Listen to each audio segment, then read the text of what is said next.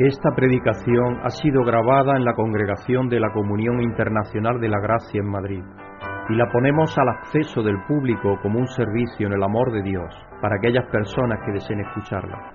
Pedimos que la palabra de Dios tome vida en tu corazón mientras escuches. Muy buenas tardes, hermanos y hermanas. Bienvenido a estar aquí en la presencia del Señor esta tarde. Es un privilegio veros a todos y que estáis bien, ¿no? Todos. Así que vamos a darle gracias a Dios porque él es el que nos sostiene y el que nos da la vida y el que nos da todo. Amoroso Padre, Señor, Padre bendito, venimos delante de ti a darte gracias en esta tarde, Señor, porque solo tú te mereces nuestra alabanza y nuestra adoración, tú que eres Padre, Hijo y Espíritu Santo, Señor, en total y completa y eterna relación de amor, Señor, y interpenetración, esa relación tan amorosa y tan preciosa que tú tienes, Señor, a cual nos has llevado tú por medio de tu Espíritu.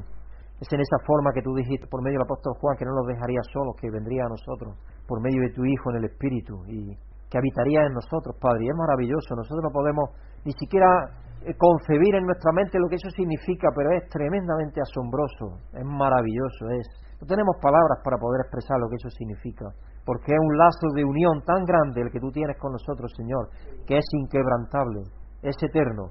Solamente depende de, nuestro, de nuestra voluntad, de nosotros, que queramos recibir y disfrutar y estar siempre en esa relación eterna que tú has forjado, Señor, por medio de tu Hijo en el Espíritu, con cada uno de los tuyos. Así que te damos las gracias, Padre, y te pedimos que tú nos ayudes a apreciar esto cada día, que nos ayudes, Señor, a servirte y a honrarte con nuestras vidas, a reconocer que tú eres nuestro Padre y que tú continuamente estás buscándonos, Padre, como el buen pastor, siempre estás por medio de tu Espíritu, eh, trayéndonos a ti, Señor.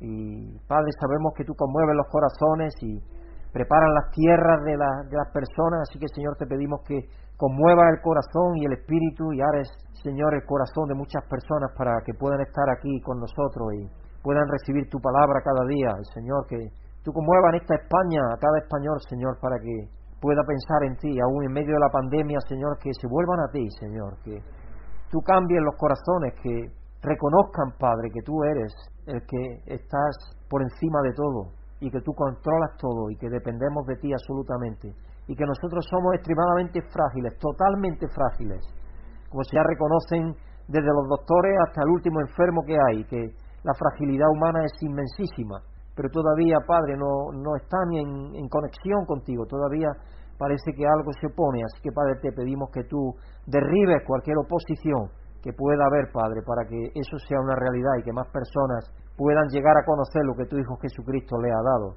Así que te damos las gracias, Padre, te pedimos por todos los tuyos alrededor de la tierra, por aquellos hermanos que estamos aquí, por los que no han podido venir, que tú les ayudes, Señor, a disfrutar de tu presencia, igual que cada uno de nosotros aquí, que nos animemos los unos a los otros para, Señor, salir transformados de aquí, salir ah, más dispuestos a compartir la buena noticia que tú tienes para todo el mundo a través de tu Hijo Jesucristo en el Espíritu.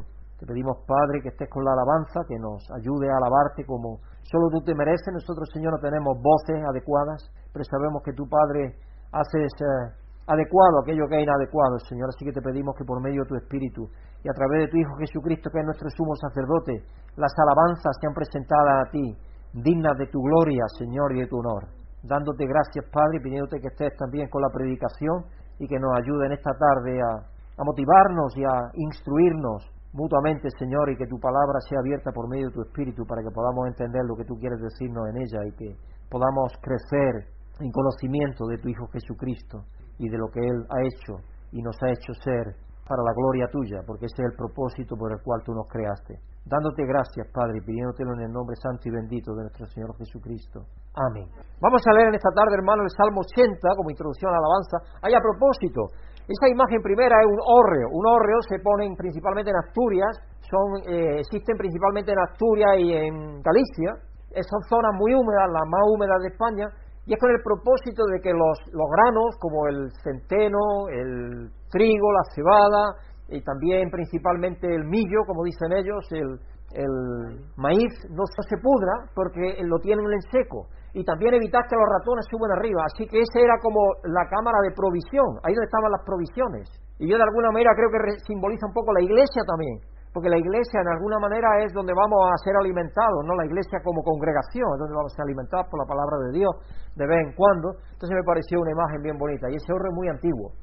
porque ellos tratan de preservarlo, es un horror tremendo de muy antiguo, muy antiguo. eh.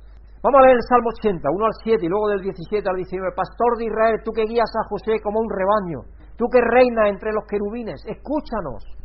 Resplandece delante de Efraín, Benjamín y Manasés. Muestra tu poder y ven a salvarnos. Restáuranos, oh Dios. Haz resplandecer tu rostro sobre nosotros. Sálvanos. ¿Hasta cuándo, Señor Dios Todopoderoso, arderá tu ira contra las oraciones de tu pueblo? Por la comida le ha dado pan de lágrimas, por bebida lágrima en abundancia. Nos ha hecho motivo de contienda para nuestros vecinos, nuestros enemigos se burlan de nosotros. Restáuranos, oh Dios Todopoderoso. Haz resplandecer tu rostro sobre nosotros y sálvanos. Versículo 17. Bríndale tu apoyo al hombre de tu diestra, al ser humano que para ti has criado. Nosotros no nos apartaremos de ti. Reavívanos e invocaremos tu nombre. Restáuranos, Señor Dios Todopoderoso. Haz resplandecer tu rostro sobre nosotros y sálvanos. En este salmo de Asaf, el salmista le ruega a Dios que tenga misericordia de ellos y los reclame como su pueblo.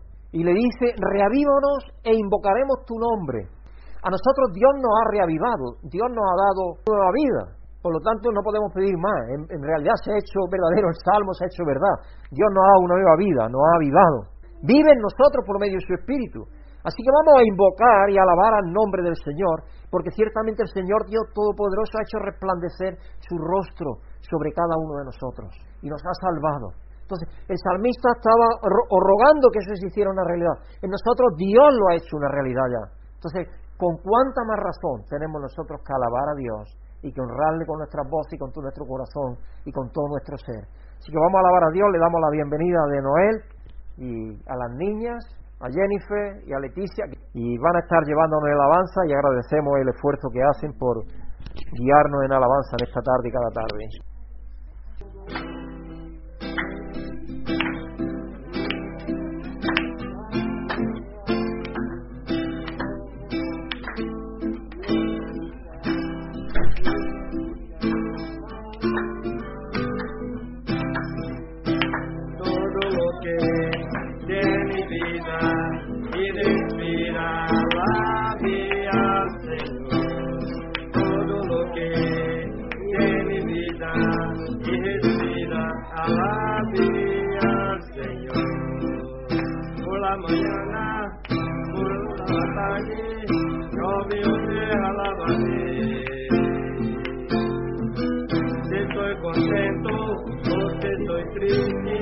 Triste, a toda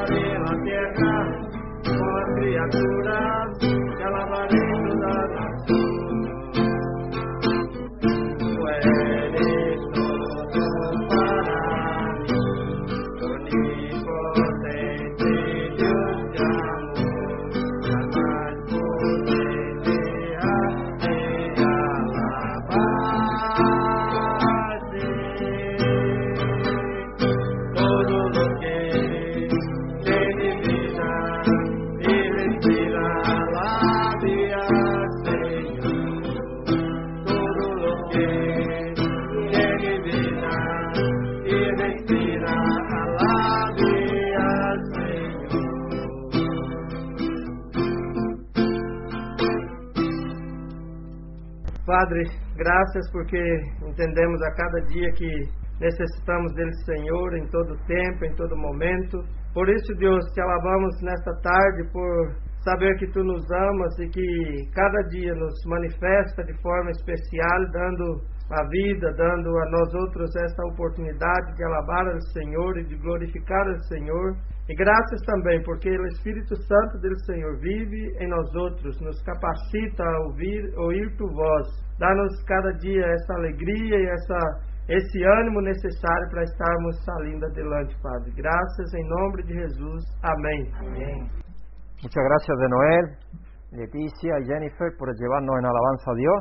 Vamos a darle gracias a Dios, primero que nada, porque nos ha salvado y nos ha hecho resplandecer su rostro sobre nosotros en Jesucristo. Es una cosa que ya tenemos. A través de Jesucristo nos ha salvado, ha hecho resplandecer su rostro sobre nosotros. ¿Quiere dar gracias a alguien por ello?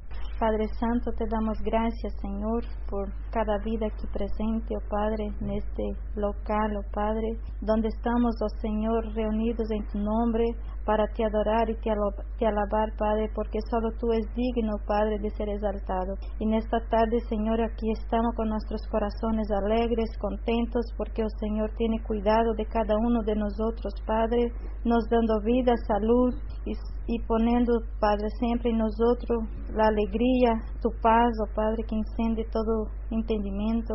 Padre amado, también esta tarde quiero ponerte delante de ti, Señor, un primo mío que se encuentra enfermo, que el Señor tenga misericordia, Señor, de su vida. Yo te pido, Señor, que esté con él y con todos los enfermos, Señor, que se encuentran en este momento en los hospitales, Señor, que están ahí, Señor, entubados. Ponemos delante de ti, Señor. Tú eres médico dos médicos y el Señor puede todas las cosas, Señor. Por eso, Señor, que rogamos por ti a tu misericordia, Señor, sobre cada uno de ellos, Padre, en nombre de Jesús. Amén. Amén.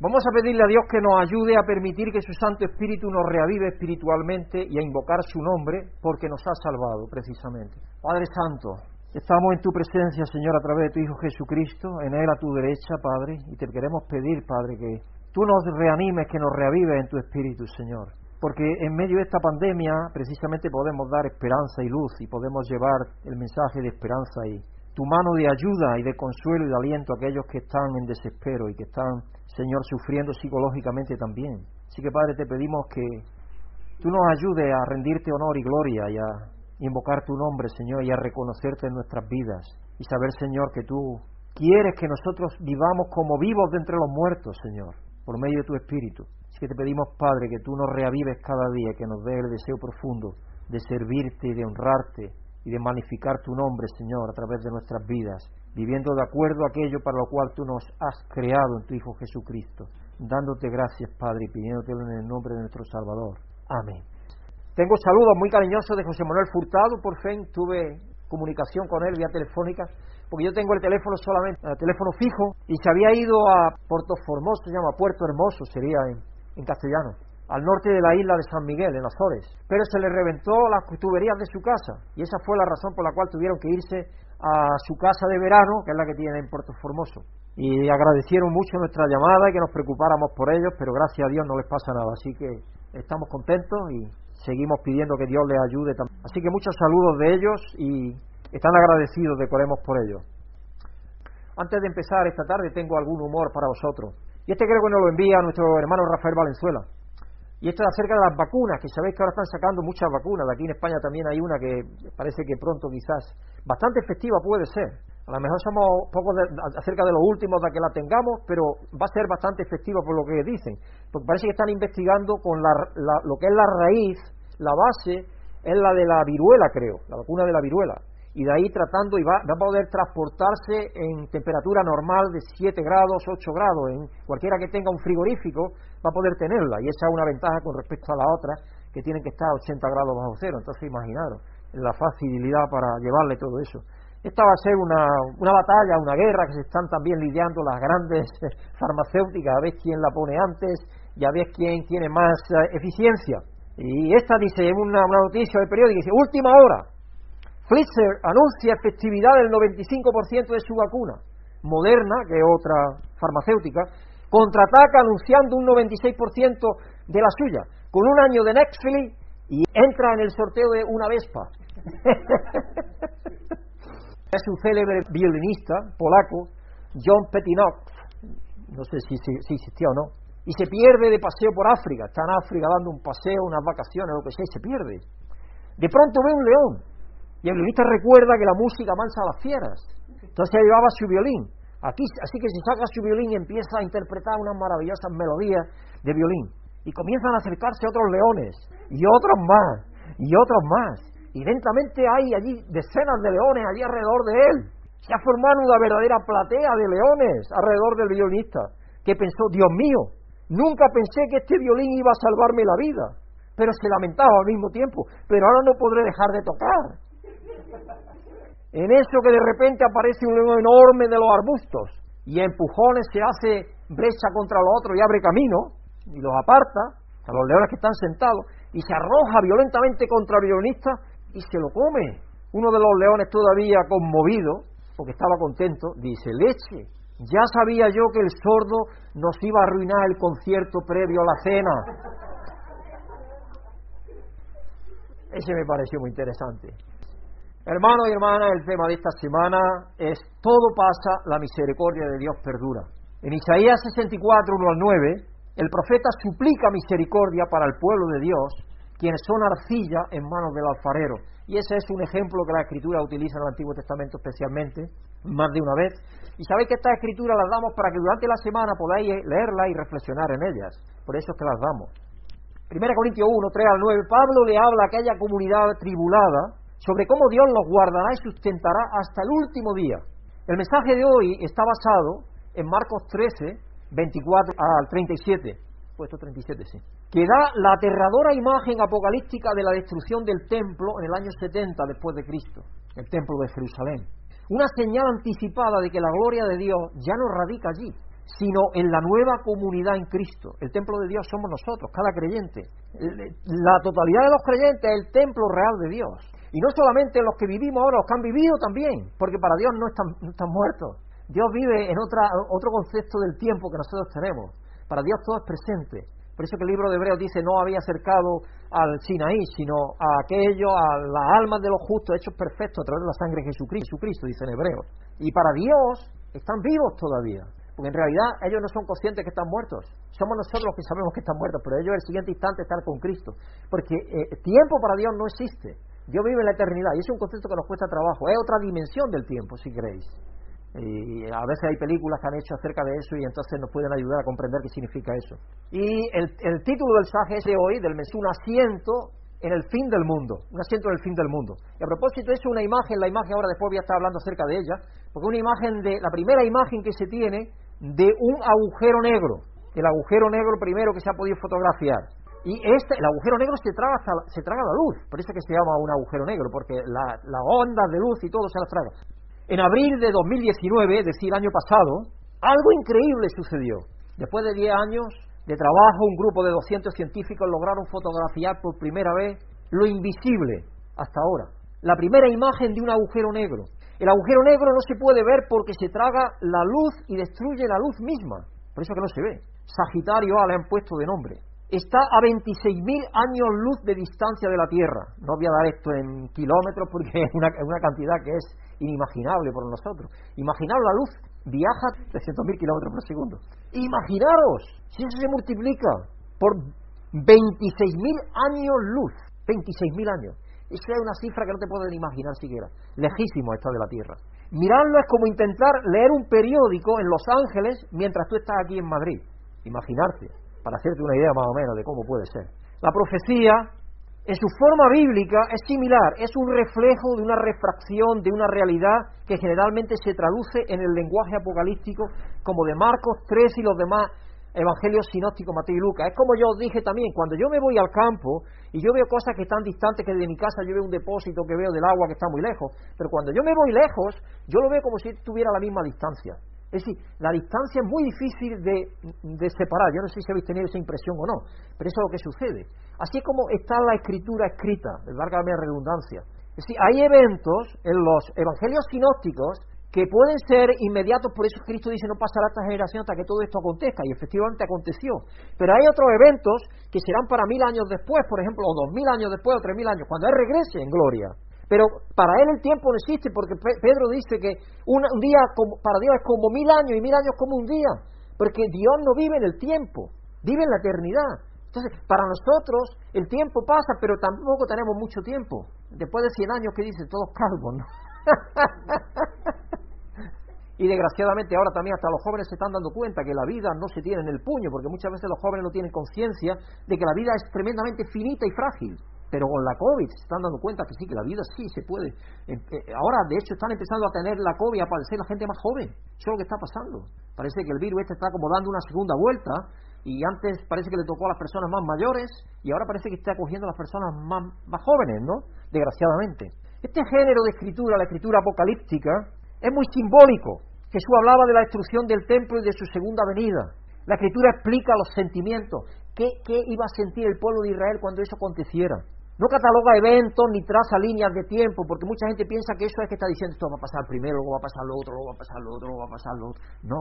Es decir, eh, eh, nosotros, guerras contra guerras, eso ha pasado siempre. Guerra y conflicto ha habido siempre a lo largo de la historia. Antes de Cristo y después de Cristo. Y sigue habiéndolas. Lo último que hemos tenido, la última noticia, es que el desarrollador de la energía atómica de Irán fue asesinado por Israel, parece, por la Mossad, parece. Y eso puede tener ya, traer conflicto. Es decir, el conflicto está continuamente. Bueno, tenemos la guerra de Siria, desgraciadamente, que lleva ya años y años. Y, tantas cosas más. Y, no, y no se para y el conflicto que hay en Afganistán, cada día conflicto. Y el conflicto en nuestros corazones. Eh, el conflicto está ahí, es parte del ser humano. Entonces, el adviento, en el adviento que es la época en la que estamos hoy, es decir, hoy estamos, por eso tenemos estas figuritas que han hecho la iglesia de hermanos, porque nosotros compartimos este local con la iglesia de hermanos, como sabéis. El adviento reflexionamos sobre los eventos milagrosos de Dios entrando en nuestro mundo de forma humana y la esperanza en el Mesías aquello que anunciaron los profetas por mucho tiempo, mil y pico años, anunciando que iba a venir el Mesías, hasta que llegó. Es una realidad. Dios con nosotros, Emanuel, ese es el nombre. A pesar de la COVID o cualquier otra distracción, Jesús es la estrella de este tiempo. Jesús es el centro del centro. Uno de los eventos, uno de los eventos artísticos más memorables de esta generación gira alrededor de esta pintura, una pintura muy simple. Se llama Balloon Girl, Balloon Girls es una chica, parece una niña, como que se le está escapando un balón que es un corazón. Y en el fondo hay como una pared con unos ladrillos. Que ha sido un gran evento. ¿Por qué ha sido un gran evento? Porque ha sido pintada por, un, eh, por una persona que se llama Banksy, un grafitero, activista anónimo que pinta graffiti rápidamente, que a menudo tienen un mensaje subyacente y alarmante para el mundo moderno. Trata de denunciar cosas que están mal, que andan mal o llamar la atención, hacernos reflexionar. Este artista usa imágenes para estimular la discusión y llamar la atención sobre diversos temas y causas. Y nadie sabe quién es. Pinta y nadie sabe quién es todavía. Balloon Girls es una imagen que él hizo ya de plantilla. Hizo una plantilla con este dibujo y entonces él va y rellena con el, eh, spray y, inmediatamente tiene la imagen ahí puesta. Ya tiene una plantilla hecha de esa imagen que ha utilizado muchas veces y se ha convertido en parte de su marca Aquí veis dos marcas vosotros de los grafiteros que hay, marcas que ponen como su nombre, esos son marcas de los grafiteros. Los muchachos jovencitos y todo eso quieren dejar su marca en cuanto más veces mejor. Y eso lleva ya mucho tiempo aquí sucediendo, pero desgraciadamente la mayoría de ellos no son artistas. Ese es el problema. ellos no son artistas. Entonces no, no, no pintan buena imagen, pero yo he visto grafitis tremendamente bonitos. Es curioso, un original enmarcado de esta obra se vendió recientemente por un millón de libras en una subasta en Londres. Cuando cayó el mazo, allí en la subasta de Christie o fuera, cayó el mazo para denotar que se había vendido, vendido, adjudicado, ¡bum! y cayó el mazo. Cuando eso sucedió, sonó una alarma dentro de la pintura y se encendió una trituradora en, en el marco del cuadro y trituró todo el valioso, todo el valioso trabajo en pedazos. Y Banksy volvió a triunfar rebautizando la obra El amor está en la papelera como protesta contra el capitalismo, la mercantilización del arte, que está destinado a ser de todos, ya sea que estemos de acuerdo o no con los métodos que usa como marca distintiva, porque es una persona que hace pensar y reflexionar a la gente. Una cosa es segura, presenta un mensaje de una manera sorprendente. El lenguaje que usa Jesús en Marcos 13 es similar. Como he dicho antes de la escritura central del mensaje de hoy, se encuentra en Marcos 13, que es la escritura central del mensaje, y le vamos a pedir a nuestro hermano ah, Pablo que venga aquí al frente a leernos la escritura en Marcos 13, versículo 24 al 37. Buenas tardes, hermanos y hermanas. Dios os bendiga a los que estáis aquí y a todos los que escucháis esta grabación. La escritura central del mensaje de hoy se encuentra en el Evangelio de Marcos, capítulo 13, versículo 24-37, y dice lo siguiente, en las palabras del Señor. Pero en aquellos días, después de, la, de esa tribulación, se oscurecerá el sol, y no brillará más la luna, las estrellas caerán del cielo, y los cuerpos celestes serán sacudidos. Verán entonces al Hijo del Hombre venir en las nubes, con gran poder y gloria. Y él enviará a sus ángeles para reunir de los cuatro vientos a los elegidos, desde los confines de la tierra hasta los confines del cielo. Aprended de la higuera esta lección. Tan pronto como se ponen tiernas sus ramas, brotan sus hojas. Sabéis que es el verano, está cerca. Igualmente cuando veis que sucede estas cosas, sabed que el tiempo está, está cerca de las puertas. Os aseguro que no pasarán esta generación hasta que estas cosas sucedan. El cielo y la tierra pasarán, pero mis palabras jamás pasarán. Pero en cuanto al día y a la hora, nadie lo sabe, ni siquiera los ángeles en el cielo, ni el Hijo del Hombre, sino solo al Padre. Estad alerta, vigilad, porque no sabéis cuándo llegará el máximo momento. Es como cuando un hombre sale de viaje y deja su casa al cuidado de sus siervos, cada uno con sus tareas, y le manda al portero que vigile. Por lo tanto, estad despierto, porque no sabéis cuándo volverá el dueño de la casa, si al atardecer o a la, o a la medianoche, o al canto del gallo o al amanecer. No sea que venga de repente y os encuentre dormidos. Lo, lo que os digo a vosotros, os lo digo también a todos. Estad despiertos. Muchas gracias, Pablo. Jesucristo está usando aquí una forma simbólica, grandilocuente y aterradora de comunicarse llamada apocalíptica, como decimos. Al igual que la teatralidad del mensaje de Baxi, la apocalíptica era una forma de llamar la atención sobre la catástrofe o las realidades que cambiarían las vidas y el mundo. El lenguaje apocalíptico se usó en el Antiguo Testamento, en Ezequiel, Isaías y principalmente en el libro de Daniel para hablar sobre eventos que eran verdaderamente cataclismos en la época y a veces para ilustrar eventos futuros. Una imagen recurrente en Daniel del Hijo del Hombre fue una forma de profetizar la primera venida de Jesús a la tierra. Jesús tomó el título de Hijo de Hombre como una señal de que estos eventos que Daniel predijo estaban sucediendo. Estaba diciéndole, yo soy el Hijo del Hombre. Los profetas estaban profetizados de mí, que esto aconteciera. En el Nuevo Testamento el lenguaje apocalíptico se usa también en la parte escatológica. Sabéis que la escatología es la parte que se dedica a predicar o a enseñar la segunda venida de Jesucristo, o la venida en gloria, que es como a mí me gusta llamar, porque la segunda venida puede ser cuando Cristo viene a vivir en nosotros en el Espíritu. Por eso me gusta la, la venida gloriosa de Dios, la venida gloriosa de Jesucristo, en gloria, cuando Él viene en gloria a reinar sobre la tierra. Y principalmente en los evangelios sinópticos, en la parte que es escatológica, ahí se utiliza el lenguaje eh, eh, simbólico y apocalíptico, bien digo, y apocalipsis. Apocalipsis enteramente está escrito prácticamente en lenguaje apocalíptico. El lenguaje apocalíptico, ahora, apocalipsis significa revelación al mismo tiempo.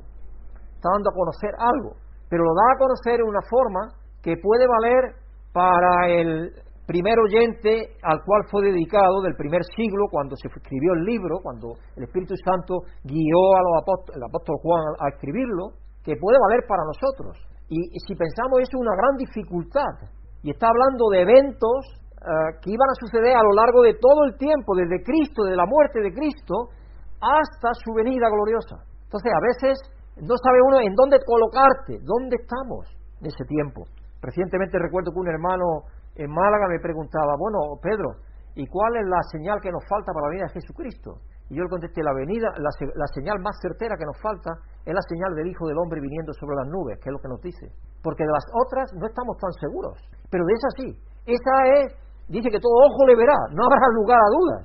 Esa, esa es la señal definitiva de que Jesucristo ha venido. Y él nos dice, si os dicen que estará en tal parte, no, no vayáis. O que está en la otra parte, no vayáis porque aparecerá la señal del Hijo del Hombre viniendo sobre las nubes con poder y gran gloria.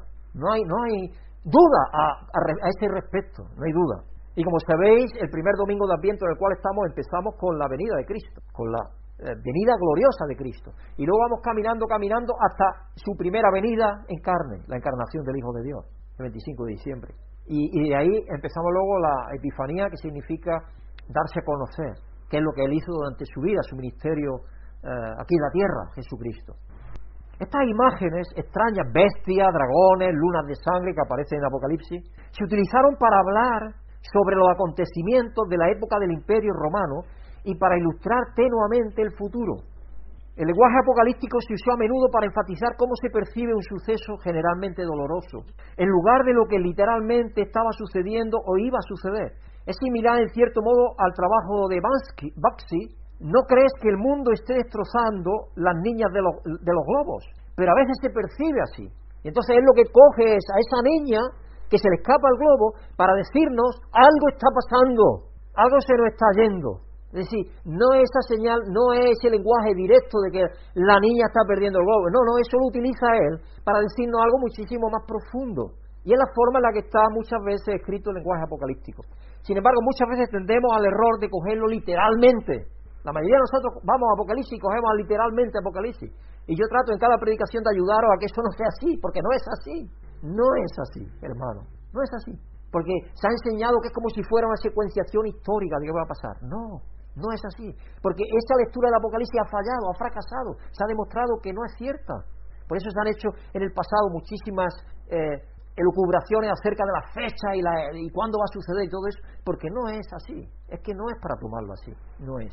El lenguaje apocalíptico en las palabras de Jesús aquí describen la destrucción del templo en el año 70. Esa es la primera cosa que hay y la masacre de miles de personas. No fue el fin literal del mundo, pero ciertamente se, se sintió así.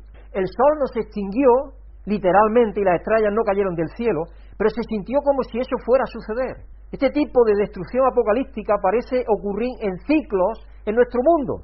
La peste del año 1918 donde murieron 18 20 millones de personas, imaginaos, ¿qué pensaría la gente ahí?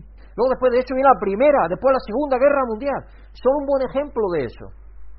La gente estaría aterrorizada. El antiguo historiador judío Josefo escribió así del sitio del templo. Sabéis que los romanos sitiaron Jerusalén, el general Tito, en el año 67 hasta el 70, tres años de sitio, estuvo rodeada, sin agua, sin, le cortaron, ya estaban deseando morir. El año 70 cayó. Algunos huyeron, los que más estaban avispados, entre ellos la iglesia, porque se apercibió de las palabras de Jesucristo. La iglesia huyó a Pela, está en Jordania hoy. Y algunos de los, los celotes y algunos más de los judíos se fueron a Masada.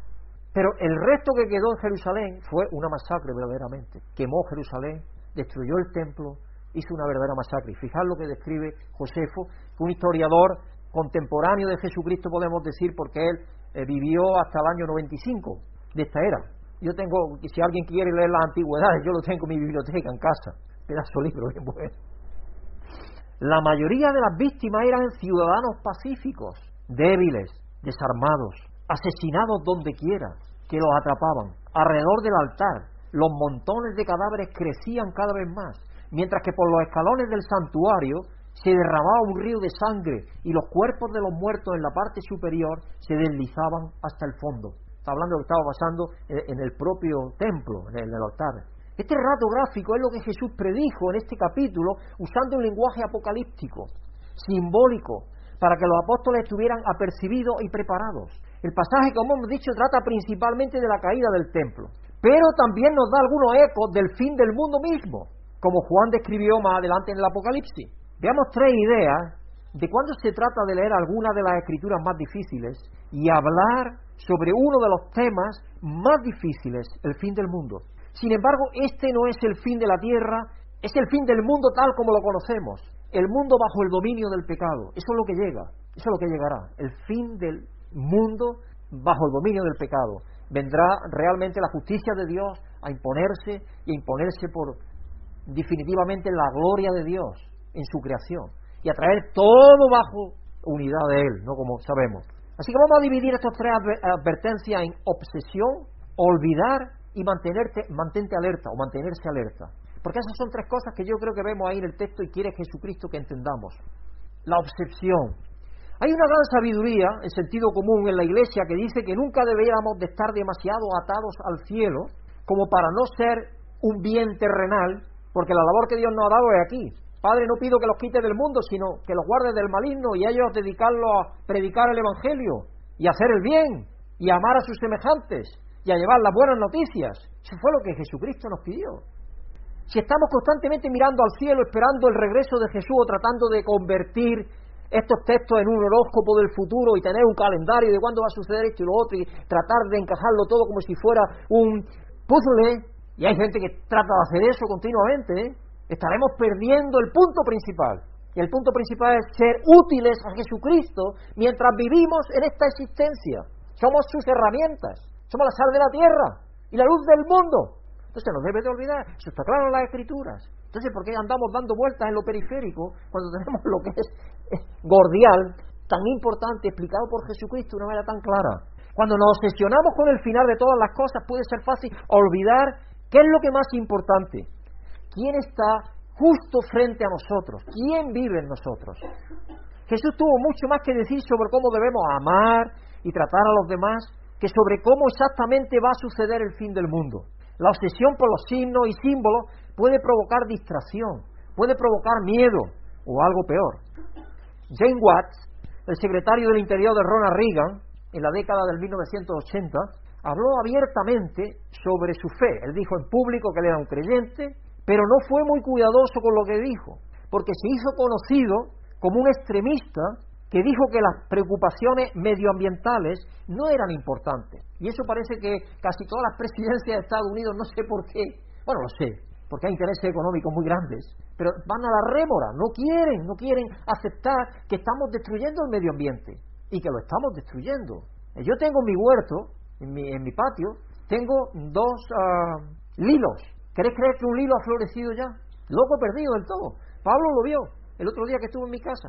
Tiene hojas verdes ahora, pero porque en los lilos lo primero que aparecen son las flores. Y luego aparecen las hojas. Ahora tiene hojas. Ayer estuve mirando, tiene hojas verdes grandes. Una locura. Esto que estamos haciendo el clima, estamos destruyendo el ciclo natural que Dios estableció. No podemos negarlo, es una realidad. Bueno, pues este hombre dijo que no debíamos de preocuparnos del medio ambiente, que no eran importantes porque Jesús iba a regresar antes de que fuera un problema. Eso dijo. Trató a varios movimientos ecológicos de irresponsables diciendo que Cristo iba a regresar de todos modos. ¿Para qué molestarse? Se convirtió en una, una vergüenza para el país y para la fe, fomentando un estereotipo de que no nos preocupemos de la realidad que tenemos frente a nosotros. A mí me da vergüenza que sea una niña la que nos tenga que llamar la atención a los mayores. Sabéis que en nuestra revista Verdad y Vida hemos escrito un artículo dedicado al movimiento de... Le hemos dedicado un artículo entero a, ella, porque es que, es que además es que se lo merece, porque es, increíble que una niña nos tenga que llamar la atención a los adultos, y ella es la que está tratando de, remover. Friday for Future, Viernes por el Futuro. Y esa, esa muchacha, Zumber, se llama ella, Zumber, Lena Zumber, ella está tratando de, de, mover a más gente y más gente para conseguir que más gente acepte que el cambio climático es una realidad y que puede ser mucho más destructivo que el COVID, cuidado, puede ser. A largo plazo puede ser más destructivo que el COVID. Y no estamos nosotros quizás en onda cayendo y, debiéramos de caer en todas esas cosas y empezar a pensar de cómo eh, tratar de que lo que esta tierra produce se distribuya de una manera más equitativa, explotemos menos la tierra, porque a ver, hay para todos, y y se contamine menos. Porque lo que no podemos esperar es que China, India, Indonesia empiecen a consumir lo que nosotros consumimos, porque entonces sí que es verdad que la Tierra no tiene capacidad para asimilar todo eso. ¿Y por qué nosotros tenemos derecho y ellos no? Es hora de que empecemos a pensar acerca de eso, seriamente. Y yo creo que los cristianos, primero que nada, tenemos que empezar a pensar en eso, porque somos responsables también. Una, de las cosas que dice Apocalipsis es que viene Jesucristo a destruir los que destruyen la tierra. La advertencia está ahí también, hermanos. Tenemos que pensar acerca de esas cosas. Así que este tipo de perspectiva que este hombre trajo para pasar por alto por completo las palabras de Jesús sobre su segunda venida gloriosa, nunca nos dijo que renunciáramos a nuestras responsabilidades de administrar los recursos relacionales. Dios nos dijo, preocúpate de los demás y preocúpate de ti mismo y de la tierra en la cual vives. Eso es algo que tenemos que, es, es cierto que Dios nos dio esa enseñanza. Nos envió una y otra vez de vuelta a trabajar en nuestra relación con Él, trabajando en nuestra relación con el mundo que nos rodea. Yo siempre me vienen imágenes Pedro está, inmediatamente después de que Cristo ha resucitado, se va a Galilea de nuevo y está pescando el tío. El tío creía que su trabajo era pescar. Y le dijo, no, pero si yo he dicho que sois pescadores de hombres, os he enviado a pescar. Luego tenemos en la película de Cuo Badi que el tío está en Roma y ve lo que está pasando allí, se vuelve de nuevo, que quiere irse a pescar. Y entonces cuando aparece esa aparición, la tradición no dice que se le aparece Jesucristo, le dice, Cuo pero ¿dónde vas? ¿Dónde vas, hijo mío? Pero es que te he dicho que te he mandado a predicar te he hecho pescador de hombres. ¿Y quieres irte otra vez al mar de Galilea a pescar? Porque yo veo la, imagen grande no de todo eso, porque muchas veces nos quedamos con detalles nada más. Pero cuando, cuando consideras todo lo que hay en los evangelios, cómo se ve todo, y, lo, juntas, Dice, pero bueno, es que verdaderamente ni los discípulos siquiera captaron lo que estaba pasando. Claro, el Espíritu Santo no había venido todavía sobre ellos, ¿no? Pero espero que nosotros sí captemos las cosas, hermano. Así que Él nos envía una y otra vez y una y otra vez y nos renueva y nos dice, mira, vuestro cometido es este. Y el cometido de cada uno de nosotros es ser sal de la tierra y la luz del mundo. Compartir el amor de Dios. Vivir lo que dice el lema de nuestra iglesia. Compartir y vivir, vivir y compartir el Evangelio. El Evangelio son las buenas noticias, buenas noticias en Jesucristo. Así que Pablo tuvo que tratar con esta mentalidad escapista al escribir a la iglesia en Tesalónica. Como ya os dije la semana pasada, creo que era. Esta era una comunidad pequeña. La iglesia en Tesalónica era una pequeña iglesia, asediada, que estaba siendo perseguida por sus vecinos por su nueva fe. Porque ellos tenían, eran politeístas, tenían muchísimos dioses. Y claro, el César ahí era adorado como uno más. Pero cuando le dijeron, oye, el único Dios es Jesucristo, el Dios verdadero, el único Dios al cual tenemos que adorar y rendir pleitesía a Dios, no hay otro. Eso entró en colisión totalmente con la idea que ellos tenían. Así que empezaron a ser perseguidos. Habían sido excluidos de la sociedad, perdiendo trabajo, medios de vida a causa de Cristo, hasta el punto de que algunos fueron martirizados por su fe. Se obsesionaron con el fin de las cosas y dejaron las responsabilidades de la vida diaria para poder mirar los cielos y ver cuánto tiempo quedaba para la venida de Cristo. Habían caído en la responsabilidad con su sociedad. Incluso habían rebajado sus normas morales. Pablo no lo justifica, sino que los amonesta y los insta en 1 Tesalonicenses 4, 11 al 12 de esta manera. A procurar vivir en paz con todos, a ocuparos de vuestras propias responsabilidades y a trabajar con vuestras propias manos. Así os he mandado, para que por vuestro modo de vivir os ganéis el respeto de los que no son creyentes y no tengáis que depender de nadie. Esa es la enseñanza. Y a continuación, ¿qué crees que viene? Diciendo que no seamos como los que no tienen esperanza. Cristo va a venir. Él vendrá. Dice que los muertos resucitarán primero, que sean... Eso es lo que hay a continuación. El siguiente versículo empieza a hablar de eso. Primera Tesalonicenses 4.13 ya empieza a hablar de la venida de Cristo, de la gloriosa venida de Cristo. Pero mientras tanto, eso es lo que nos toca estar haciendo. Estar preparados es estar activos, es hacer aquello que Dios quiere que, tengamos que estar haciendo. Pablo no les dijo que construyeran búnkeres, como ha sucedido a veces, gente, o se vayan a la Guayana y esperen en yo no sé qué, o el otro que anunciaba yo no sé cuánto, o el de Huaco que se fue ahí a Tesa, a Huaco a esperar la venida del Señor. Cosas así, ¿no? Pero eso no es lo que Pablo dice en la Escritura. O que acumularan comida para prepararse para el final, sino que vivieran con amabilidad, con la gran esperanza de que Dios se encargaría de ellos la cura para la obsesión es la esperanza, es esperar. Y ese es nuestro tema de Adviento hoy. Tenemos la mayor esperanza de que Dios arreglará todas las cosas y que la verdadera realidad está más allá de este mundo. Está con el glorioso establecimiento de la plenitud del reino de Dios. Vamos a la segunda cosa, olvidar. C.S. Lewis, el gran apologeta cristiano del pasado siglo, escribe en la primera línea de su clásico, Tale Letters, Carta del Diablo a su sobrino, una obra sobre un demonio que intenta tentar a un alma. Y escribe él y dice, hay dos errores iguales opuestos y de los demonios en los que nuestra raza puede caer. Uno es el de no creer en su existencia, de no creer en la existencia de los demonios. El otro es creer y sentir un interés excesivo y malsano por ellos. Esas dos cosas que se pueden dar. Lo mismo puede ocurrir con el Apocalipsis. Ninguno de los dos extremos es útil. Obsesionarse con él u olvidarlo. Las dos cosas están mal. Obsesionarnos con Él nos desconecta de nuestras bendiciones y responsabilidades en esta vida. Porque es lo que le estaba pasando a los cristianos en Tesalónica. Estaban tan preocupados que ya venía Cristo que ellos no estaban haciendo nada. Estaban quejándose, de hecho, que estaban yendo a la muerte y diciendo a Dios, pero ¿qué, qué pasa, Señor? ¿Qué es lo que pasa? ¿Qué sucede? Que estamos siendo muertos, dando testimonio de ti. Y tú no vienes, porque no habían entendido cómo era la cosa. La cosa es, mientras Dios nos mantenga aquí, tenemos que estar cumpliendo con lo que Él nos ha dado y nos ha dicho. Tenemos testimonio de Él, de sus bondades. Y si olvidamos, nos desviará.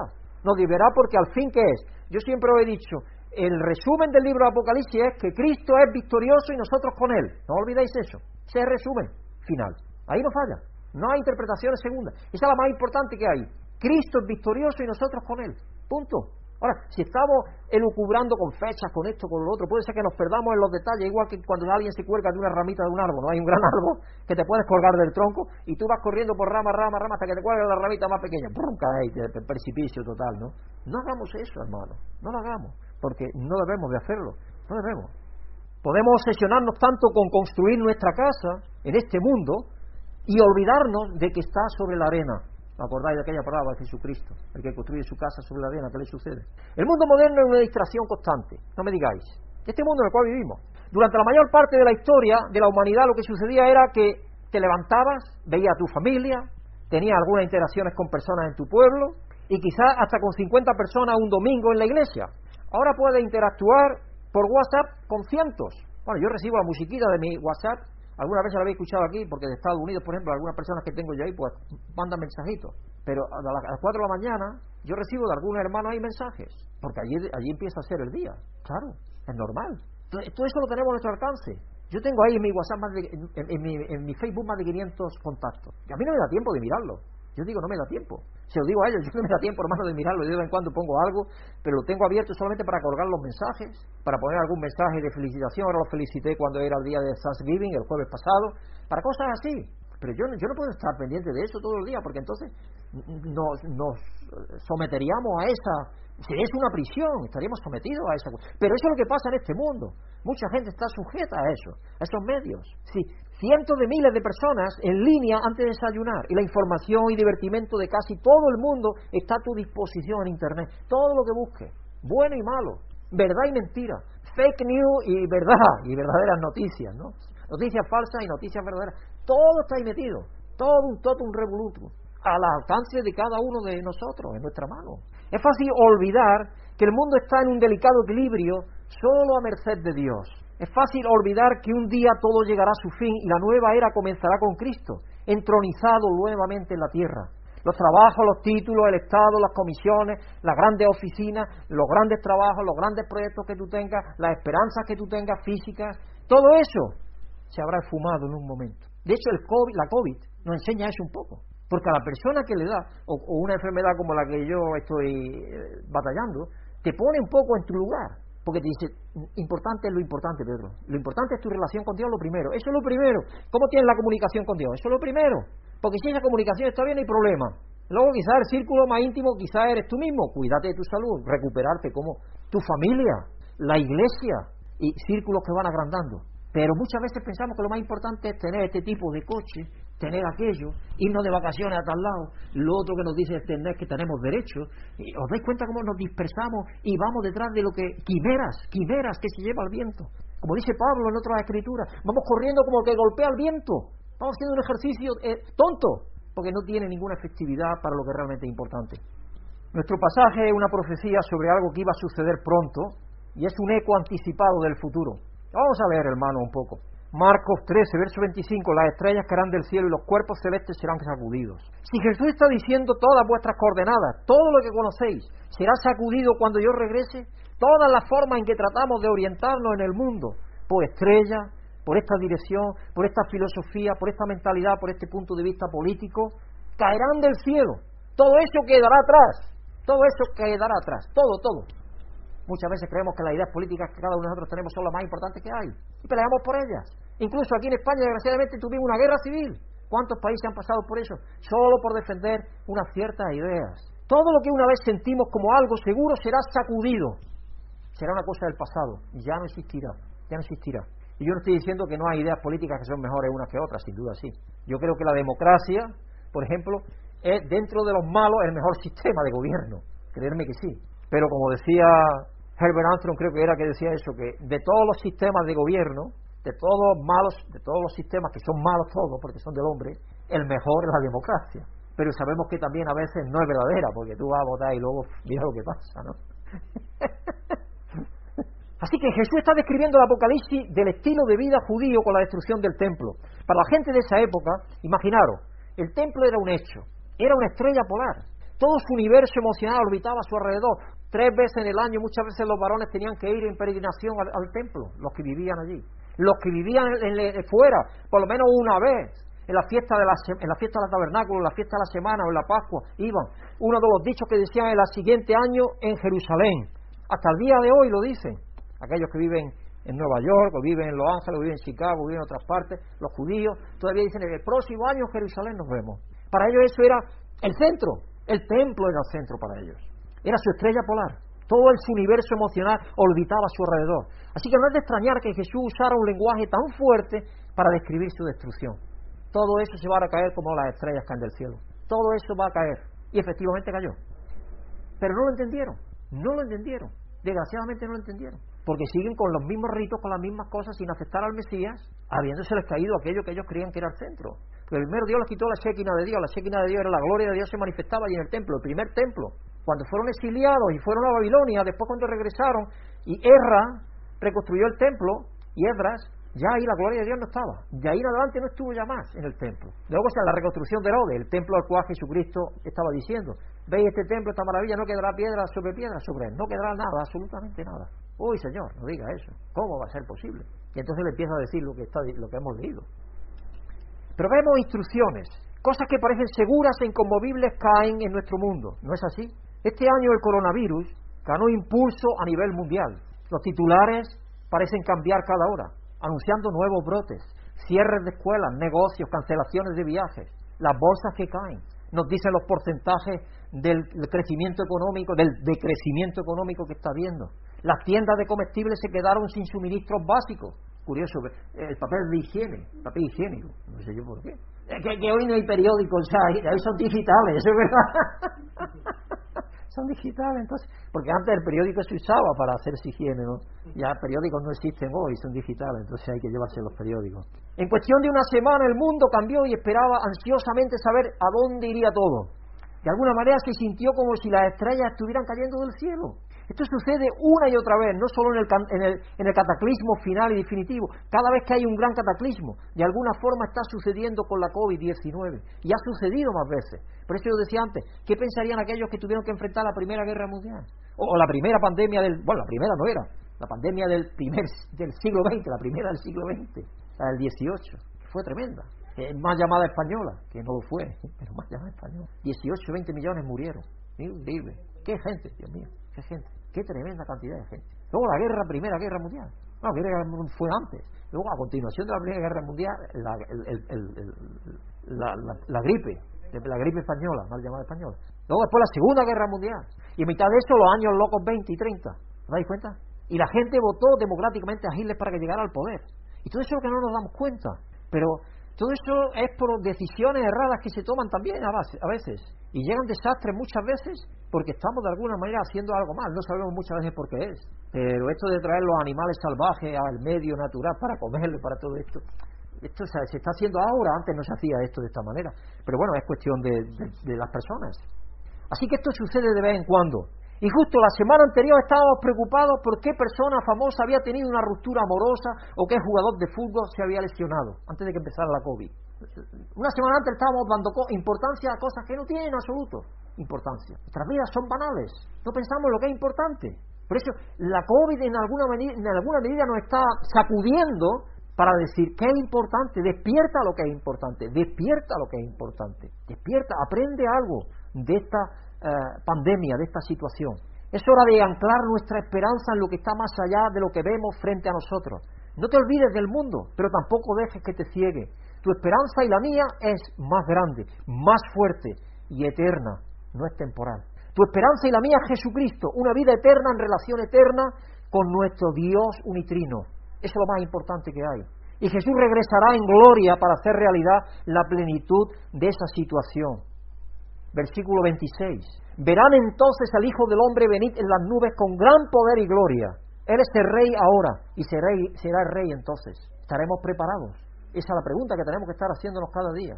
Porque si vamos a estar en lo banal, colgándonos de las ramitas de los árboles en vez del tronco y pensando en cosas que son superfluas y que no son lo importante, lo más seguro es que no estemos preparados, hermano. Lo importante es estar preparados.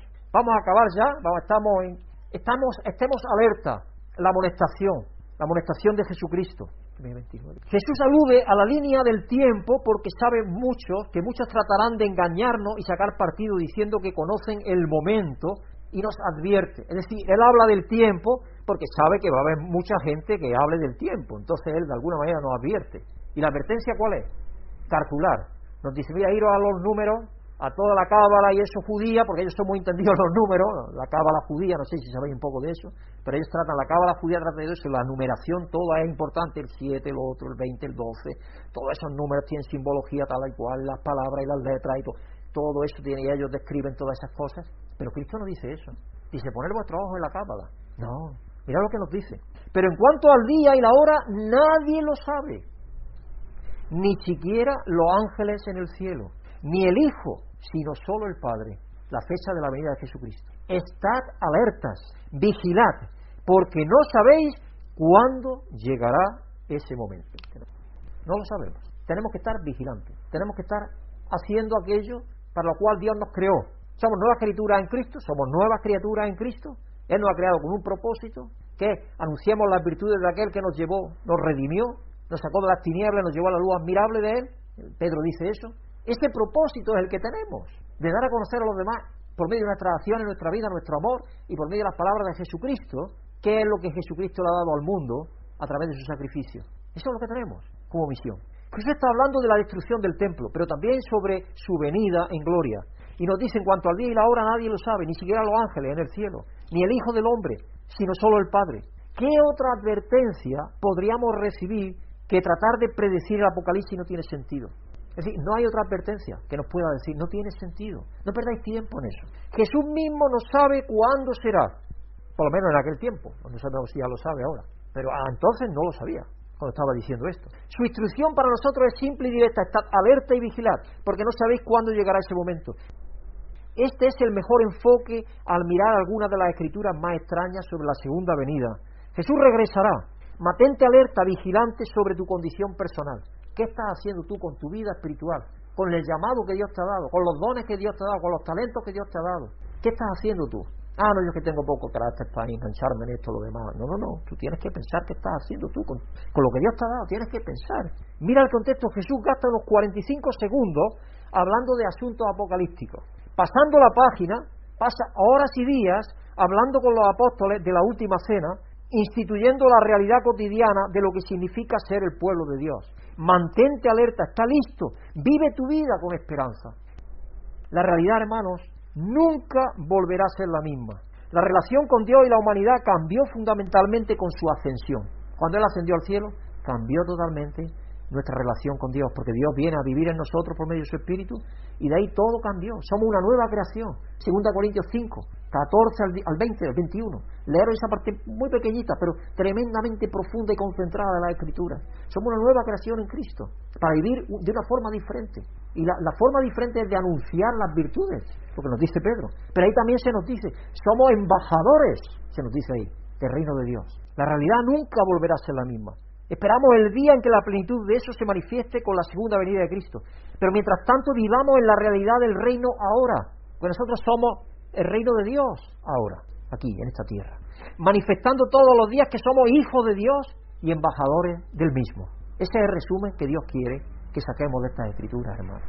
Que Dios os bendiga, nos ayude a ser conscientes cada día más de lo que Él nos ha hecho, de la responsabilidad que nos ha dado y que pensemos de una manera más cuerda y sin gastar tiempo en aquello que no tiene sentido. De estar adivinando a ver cuándo será, cuándo no será, o esta ya es la pandemia que ya, ya viene Jesucristo, ya es la pandemia definitiva, yo ya puedo dejar de trabajar, algunas personas han dejado de trabajar, otras personas de, de tomar responsabilidades, que no es así hermanos, que no, no. El mundo ha pasado por esta situación muchas veces antes, no ignoremos eso. Y comprendamos que Apocalipsis está escrito desde una óptica como esa que es de larga distancia, donde tú te vas lejos y tú ves varias cosas que antes te parecían que una estaba más cerca otra más lejos y ahora se confunden todas como si estuvieran todas en el mismo sitio. Sí está escrito. ¿Para qué muchas veces? Yo pienso que para que no sepamos exactamente cuándo es. Sí, la forma en la cual estamos, deberemos de estar siempre preparados es que no sabemos cuándo es. Y ese es el énfasis que Jesucristo hace. Leeros la parte escatológica, de Lucas, de Marcos y de Mateo. Y vaya a ver, ¿dónde pone Cristo el énfasis? El énfasis está preparado, en estar preparado. Todas las parábolas que pone de las vírgenes insensatas, los talentos, la oveja y los cabritos, como vimos la semana pasada. Toda esa es parte del contexto en el cual está hablando él de esto. Y el énfasis está en estar preparado, no estar calculando, ni estar diciendo ya es, ya es, ya es, porque eso nos va a hacer obsesionarnos, eh, quizás olvidarnos un poco, y si nos obsesionamos y nos olvidamos, entonces ¿qué pasa? Que no estamos alertas. Pero el problema, el punto clave es en estar alertas. Amén. Que Dios bendiga y os llene de su presencia.